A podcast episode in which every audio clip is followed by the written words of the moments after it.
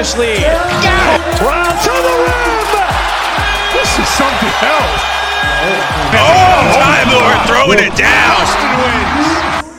Le damos la bienvenida a todos los que nos escuchan en el programa. Gracias por acompañarnos otra vez más en Mente Celtics. Aquí estamos de regreso en esta pretemporada en el cual hemos visto los Celtics ya participar en tres ocasiones, tres partidos y que hemos visto varias sorpresas, algunas preocupaciones, pero fuera de todo, eh, bastante positivo. Bastante positivo los Celtics y me gusta lo que he visto hasta el momento y gracias por estar acompañándonos antes que se me olvide. Compártelo con alguien más. Vamos a entrar a los partidos. Tuvimos dos partidos contra Filadelfia y un partido contra New York. El primer partido que comenzamos, Joe dijo lo siguiente y fue, no presten mucha atención a las alineaciones, estamos probando. Así que no vamos a prestar mucha atención a las alineaciones, principalmente porque en ese primer partido, Drew Holiday vino del banco. Ahora, la combinación de Hofford y Porzingis juntos es una combinación bastante interesante, pero a la misma vez, con la cantidad limitada de hombres grandes que tenemos, a menos que alguno de los hombres grandes que hemos tenido salga ese rol, yo preferiría que, que o Hofford, por Singing no va a venir del banco, pero que Hofford saliera de la banca. Ahora, Joe claramente se siente más cómodo con gente que él conoce. Así que no sabemos realmente qué vamos a esperar cuando comience ese primer partido en octubre 25. Pero en ese primer partido contra Filadelfia, este, comenzó White, Brown, Tatum, Hofford y Porzingis. Y es claro ahora mismo que los Celtics tienen seis que son sus básicamente sus seis jugadores clave. Y en base a lo que la opinión de muchos es y, lo que hemos visto podemos extenderlo a siete con Peyton Pritchard. Pero ahora mismo esos son los, los seis que son 100% seguro comprobados que son el núcleo principal del equipo. Eh, eh, los cinco que mencioné, más Drew Holiday. En este partido, Holiday salió de la banca y, entró, entró bastante rápido, eh, reemplazando sorpresivamente a Jason Taylor. So, salió en, en el minuto número 7 salió Tatum a la banca y entró Holiday. Y se mantuvo Hofford y Porzingis por unos minutos y luego fue Porzingis a la banca. Entró Cornet y luego salió Hofford, entró Hauser, luego salió Brown, entró Tatum. Y esa, esa combinación, obviamente, si creemos lo que yo dijo, no preste mucha atención a las alineaciones. Pero para mí que va a estar bastante cerca de donde vamos a estar viendo al equipo. La pregunta que tenemos que hacernos es como, bueno, fanáticos, observadores, pero también el equipo tiene que hacerse a sí mismo es, ¿qué es más conveniente? Que Hofford salga de la banca que Derek salga de la banca o Drew Holiday salga de la banca. Primero que nada, yo pienso que Holiday debe estar en el cuadro principal. Tú no le pagas 36 millones de dólares a alguien para salir de la banca. Tú no pagas eso. Tú pagas eso para un jugador estelar. Ahora, todos sabemos que Brad Steven tiene esta filosofía de que no es quien comienza, quien termina, pero a la misma vez, aquellos que comienzan tienen más espacio, principalmente porque algo que notamos fue esa diferente de eh, movimiento en el cual normalmente los que comienzan ese primer cuarto terminan el segundo cuarto, comienza el tercer cuarto y cierran el cuarto cuarto. Es, es como el patrón, ¿verdad? En el minuto, entre el minuto 7 y 6 es que las sustituciones comienzan a, empezar a llegar hasta que normalmente hay al menos tres jugadores del banco al principio del segundo cuarto y luego van filtrándose hacia afuera hasta que en el minuto aproximadamente 6 o 7 nuevamente de ese segundo cuarto empiezan a regresar los que comienzan y cierran el cuarto. Y lo que, lo que vimos fue excelente, especialmente de, de Krista. Lo que, lo que hemos visto en, estos en los dos partidos que él participó, él jugó en ese primer partido, jugó en el, en el descansaron, todos los seis descansaron contra Nueva York y jugaron contra Filadelfia nuevamente en el último partido. Cuatro de ellos que fueron Hofford, Porzingis, White y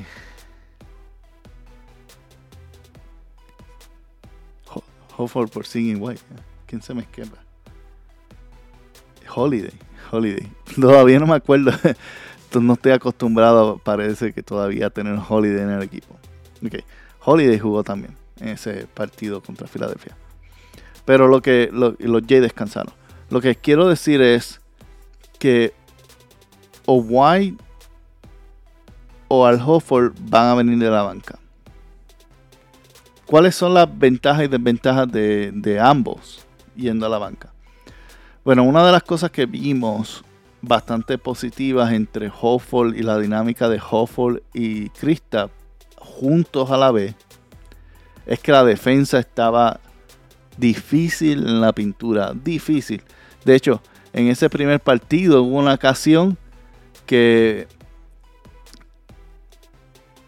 ambos jugadores, Cristas y, y, Hofford, bloquearon al mismo jugador a la misma vez. Y hubieron varios blocks de, ambos que ocurriendo a la misma vez. Y cuando uno salía a defender, el otro salía bajaba la pintura y viceversa. Se intercambiaban para mantener siempre la pintura protegida. Que no es algo que existe cuando estamos jugando solamente con un hombre alto y Jason Tatum, por ejemplo, en Power Forward o, o Briseo Chet o cualquiera de, los hombres más bajitos que pueden asumir esa posición. Esa fue una de las ventajas que, que vimos en cuestión de versatilidad y adicional a eso. Pero esas ventajas desaparecen cuando pones a, por ejemplo, a Christopher Singh y, Cornet juntos. Y, luego en, en, del partido segundo hacia adelante, Nieta, este, que para mí, a mí me agradó cómo está jugando. Este, mucho más que Gabriel. Fue, fue una buena opción. Pero me refiero que esa dinámica realmente de dos hombres grandes sólidos, y era lo que esperábamos, solamente está funcionando entre Hofford y por Crystal Porzingis. Entonces, la, la, pregunta es, tenemos que bajarle los minutos a ambos. Bueno, no a ambos, realmente. Crystal Porzingis es cuestión de asegurarse que esté jugando lo suficiente para que no se lesione. Y, y Hofford mantener los minutos bajos. Y lo, otro es que en back to back él no va a jugar. igual que el año pasado, Hofford no jugó ni un back to back y este año tampoco Hofford va a jugar un back-to-back. En la realidad está viejito. Entonces, ventajas, la defensa era muy buena, pero eso es algo que tú también puedes manejar a través del juego, ¿verdad? Si necesitas hacer ese ajuste o no. La desventaja, pues, que tienes a tener al Hofford en el cuadro es que realmente quien lo viene a sustituir es Cornet, que a veces tiene buenos juegos, pero no siempre. Y quien viene a, sustituirlo tal vez eh, eh, si Nieta es solamente un jugador de segunda vía, que en otras palabras solamente puede participar en 50 partidos de serie regular y no puede participar en playoff, a menos que al final de la, del campamento Brad Steven convierta en contrato en un contrato de NBA regular eh, esa, es las restricciones que tenemos con Quieta. Pero para mí, a mí, eh, él me ha gustado cómo ha estado jugando. Y especialmente en el último partido, el pick and roll de él y, Guay estaba, funcionando. Y de, Quieta con Peyton Pritchard también. Estaban bien afinados um, en eso. Pues, entonces, esa es la, desventaja, que no tenemos algo más que tú estás sentando a Hofford en cada juego y eso crea, um, como digo, falta de, de, tener algo constante, de algo que, que, que es constante. Por ende, para mí, en mi opinión, White debería ser la persona que empieza y Hofford debería ser la persona que está sentado para crear ese balance de tener calidad en el centro eh, más tiempo. Ahora, si nos vamos al otro lado, también tiene sus pros y contras. Eh, comenzando con Derek White y Jay, eh, White y Drew Holiday, la defensa en el perímetro es terrible. no terrible en el sentido malo, sino en el sentido aterrador. Esos dos cuando en un momento en el partido, el partido estaba abajo, Boston por nueve puntos. Nueve puntos y insertaron a White junto a Holiday. En esa posesión, los Celtics eh, crearon fallas o robaron el balón en múltiples ocasiones para hacer una corrida que abajo de 9 los puso por encima por 6 puntos. En una cuestión de 2 minutos. Hicieron la corrida básicamente en de 15 puntos. Simplemente con la defensa de Holiday y Derry White. Entonces, en el perímetro, la defensa estaría muy, muy buena.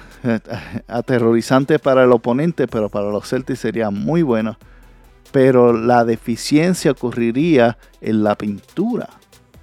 Con Porzingis siendo la única persona que tiene esa habilidad, si lo sacan de la pintura, Jason y Jalen tienen dificultad de defender esa zona. Tienen, tienen, esa, tienen dificultad, aunque Jason ha mejorado en defensa mucho en los últimos años, muchísimo. Pero aún así no son hombres grandes.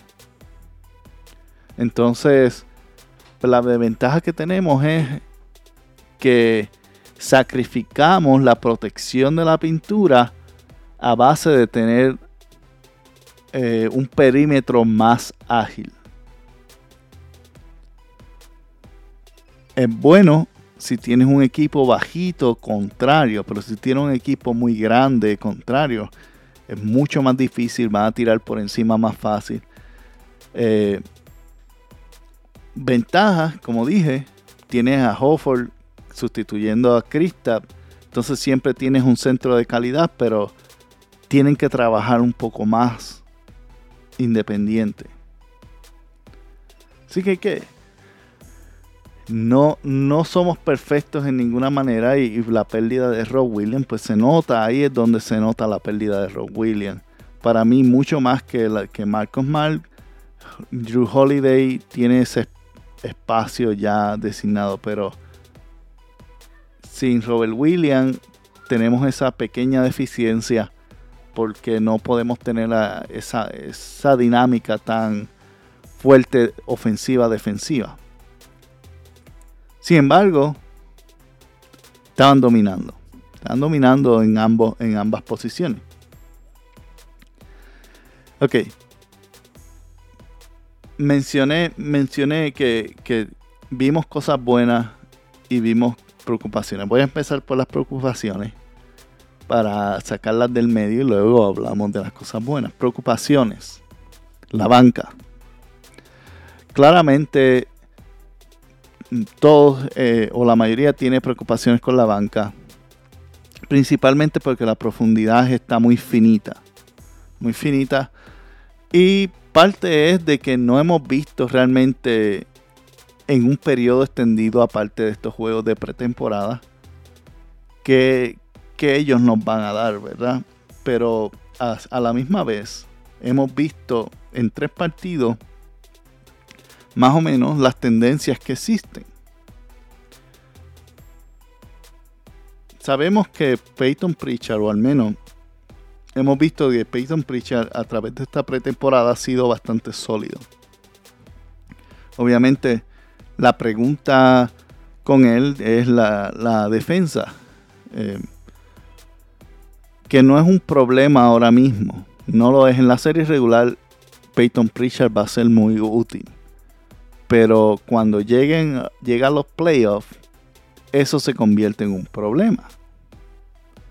Y si sacas a Pritchard de la ecuación y miras más atrás a ver si alguien puede reemplazarlo, no hay mucho que mirar que reemplace lo que él hace. Entonces tiene, va a tener que aprender a vivir con equipos buscando hacer jugadas con él. Eh, con Peyton Pritchard poniéndolo eh, en switcheo, en pick and roll y todo eso. Una de mis preocupaciones. Segunda preocupación. Sanhauser. Sanhauser comenzó teniendo un juego malo, después tuvo un juego bueno y después tuvo un juego medio. Y el meterlo o no meter puntos, pues no es el problema para mí el problema que, o la preocupación que tengo con Sandhauser es que principalmente no he visto un desarrollo más, allá de lo que vimos el año pasado. Y me explico. Una de las cosas que vimos el año pasado fue que eh, Sandhauser tira demasiado rápido. Y durante esta pretemporada es todo lo que ha hecho. Tira demasiado rápido. No toma una fracción de segundo adicional para apuntar hacia el canasto o para poner sus pies derechos o para posicionarse. Está bien que en momentos en el cual así es que tú tienes que tirar porque la defensa está encima de ti. Pero aún cuando no hay nadie defendiéndolo, tira igual. Y ha sido, hay momentos que es efectivo y hay momentos que se va a 0 de 7. Y las veces que, que tú, si te fijas, de la mayoría de las veces que la nota, son los momentos en los cuales los dos pies están derechos en el piso. Y él tiene esta costumbre mucha de que cuando la bola le está llegando a la mano, tiene un pie un poco más arriba del otro y suelta la bola sin ni siquiera eh, acomodar su mecánica de tiro. Y a veces falla feo. eh, al menos en, estos partidos de pretemporada. Y para mí esa, esa es mi preocupación, que realmente no, no he notado una diferencia de mejoramiento entre Sandhauser de la temporada pasada y el que hemos visto en estos pasados tres partidos. Preocupación adicional. Fuera de Sandhauser y SB Makailu, Peyton Pritchard, no hay un tirador de tres. No lo hay. Pero ellos siguen tirando de tres en la pretemporada. Especialmente Och, eh, Brissett, Ochai Brissett y Lamar Steven. Tienen muchísima energía, juegan con mucha pasión, dan todo en la cancha. Excepto un tiro de tres. y se, y se ve claro cuando tiras. Si tú ves básquetbol bastante regular, tú sabes quién tira y quién no tira. Tú puedes verlo en la mecánica, en la forma, en el posicionamiento y más que nada en la confianza. Cuando le ponen la cámara, tú ves que se tira con confianza porque sabe que la metes al balón. Ellos se ven, especialmente esos dos jugadores, se ven desconfiados cada vez que sueltan el balón de la línea de tres. Simplemente lo están haciendo para seguir el sistema. Y eso me preocupa. Porque si cuando equipos se preparen contra los Celtics, ¿qué van a hacer? Va a dejar a esos individuos solos para que tiren de tres y fallen. Y como el resultado de, del sistema de los Celtics es buscar el hombre abierto de tres, pues quién va a terminar el tiro, Steven y Brissett. Y también podemos añadir a Dalano Barton, que ha tenido muchos positivos, pero el tiro de tres no ha sido uno de ellos. Entonces, es importante notar, esa, esas son mis preocupaciones personales, al menos este, de los otros que hemos visto, B defensivamente me preocupa un poco también. a veces eh, se, ha, perdido, pero son cosas que se pueden arreglar con la temporada. Pero al momento lo que hemos visto a veces está perdido. Luz Cornet, Luz Cornet a veces, no siempre en esta pretemporada se ha visto perdido. Es más, en, los últimos partidos, yo ha preferido ir por nieta o quieta, perdón, por encima de Cornet. Porque Cornet se ha visto bastante perdido también. Entonces, tenemos que tener tenemos que tener esa eh, preocupación de que la banca ahora mismo está finita y no es la tal vez la mejor banca que tenemos. Ahora, como he dicho anteriormente, también tenemos que ver cuál es el estilo de Joe. Joe no juega muchos jugadores y tal vez eso no es tan importante cuando tienes a Jason y Jalen. Pero equipos que son inteligentes como Miami, equipos que son inteligentes como los Warriors, van a buscar que quien termine el tiro sean esos jugadores que tienen deficiencia de tiro. Entonces,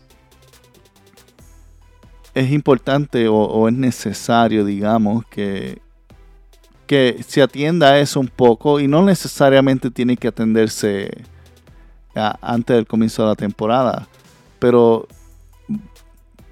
pienso que Brad Steven no ha terminado su trabajo y necesita traer un cambio al menos en febrero cuando es la fecha límite de cambio. No necesariamente tiene que ocurrir ahora, pero en febrero necesitamos este al menos uno o dos refuerzos adicionales o movimientos que tengan que ocurrir. Positivos. Vamos a comenzar por los positivos del cuadro inicial. La defensa. Lo, el peor defensor de los, de los primeros seis que mencionamos es Jalen Brown. Y Jalen Brown cuando quiere defender, defiende bien. Y sí, lo digo, Jalen Brown es el peor, es peor defensor que Kristaps Porzingis. Porzingis está tratando. Porzingis tiene buen posicionamiento en lo que hemos visto. Este. Y, y protege el aro bastante decente. Obviamente, vuelvo y repito, no es Robert Williams, pero lo ha hecho muy bien. Y si estoy diciendo que Jalen Brown, que no es un mal defensor, es un defensor bueno. Si tú añades, si, un defensor bueno es tu peor defensor, el resto son defensores excelentes, lo que quiero decir. Entonces la defensa debe ser una marca de los Celtics este año. Y es algo que, ha sido el, ¿verdad? el tema de lo que salió del día de los medios y todo eso. Pero viéndolo en cancha, se veía claro que cuando los Celtics apretaban en defensa, fácilmente tomaban una carrera de 10 puntos. Hay que ver cuánto esfuerzo traen y cuánta motivación continúa saliendo en el cual no vayan en estos um, viajes mentales que a veces les dan, especialmente a los Jays y se desconectan del partido totalmente. Si ellos pueden evitar eso y se mantienen su enfoque, los Celtics van a tener una gran ventaja defensiva. Otra de las positivos, Peyton Pritchard ha sido básicamente el MVP de, de esta pretemporada. Está jugando el año pasado, cada vez que Pritchard entraba, se veía desmotivado se veía buscando su propio juego y como que no concentrado en nada más. Este año se ve concentrado, se ve este, enfocado especialmente en mover el balón y cuando tiene el tiro certero lo echa y lo, te deja saber también cuando la mete. con un grito, con una señal está bien motivado y un jugador motivado con el talento de él, siempre es bueno tenerlo, especialmente saliendo del banco. Otros positivos, la energía de, los que mencioné, de, de Brochet y de Brisset y de Lamar Steven y de aún el mismo Quieta y Banton. Tremenda energía me gusta lo que veo. Eh, si se dedican a cortar, a hacer robo y se hacen la fase, si, si se dedican a defender muy bien y eliminan el juego un poco a, a media cancha y lo convierten más en un juego de transición, esa segunda unidad va a ser peligrosa. Pero el problema es cuando, nuevamente digo, los fuerzan a jugar, tienen que jugar media, media cancha y termina uno de ellos tirando de tres. De Banton, lo más que eh, lo más positivo que hemos visto, y yo digo impresionante, es que de los nuevos es el que se ve que ya conoce el sistema mejor. Tú lo ves dando instrucciones, las cortinas las hace correctas, se mueve bien, este, y me gustó en el segundo partido que tuvimos, el partido que tuvimos contra New York, la facilidad con la cual penetraba y, y en el canasto por, los brazos largos que tiene. Fue bastante útil, aunque después se puso un poquito más confiado y simplemente le dieron unos cuantos blocks. Pero si él aprende a a dominar esa, esa penetración y juega inteligente, pues va a encontrar hombres abiertos afuera. De Svi Makailu, vi este tremendo tiro de tres. Lo positivo de él es que es, es una versión más calmada de Sandhausen. Tira sus tiros bien y, y en, fue el primero, no, el segundo partido que alguien tiró de tres, creo que fue Steven, y falló. Y el, el salió volando y hizo un remate en, el aro. Dice, bien violento.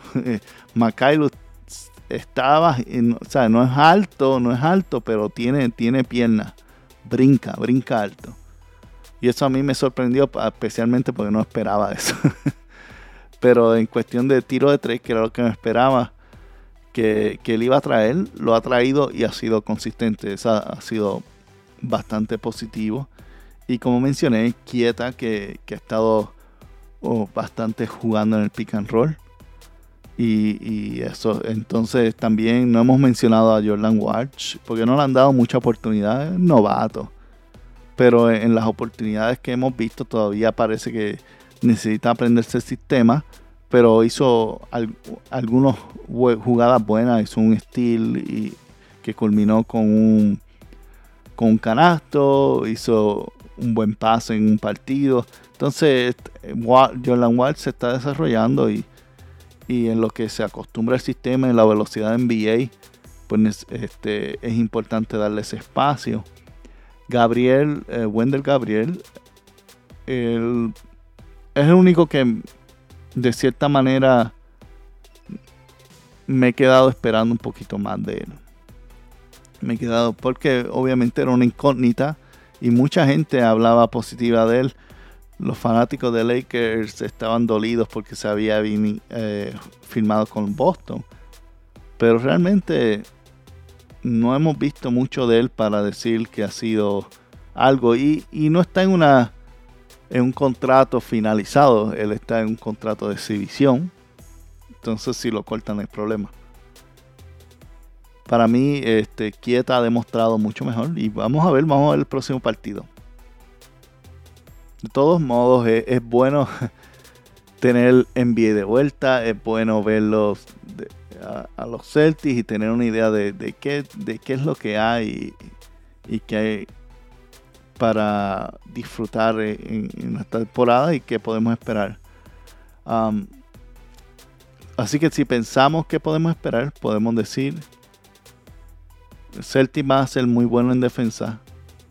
La ofensiva también va a ser buena al menos de los primeros siete jugadores.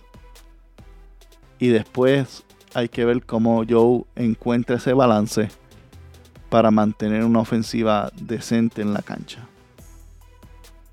De todos modos, gracias por haber estado con nosotros. Y los próximos partidos que vienen por ahí son dos de, de los últimos dos de pretemporada que vamos a hacer contra los Knicks y Charlotte. Y luego de eso, octubre 25 viene. Hasta luego. Si te gustó este programa, recuerda que te puedes suscribir donde quiera que lo descargaste o donde quiera que lo escuchaste, FM, tu plataforma de podcast favorita. Y también ah, recuerda suscribirte a nuestro Facebook, seguirnos en Mentes Celtics con Rocky Ruiz o a través de nuestro grupo Mentes Boston Celtics. Te esperamos en el próximo episodio y compártelo con alguien más.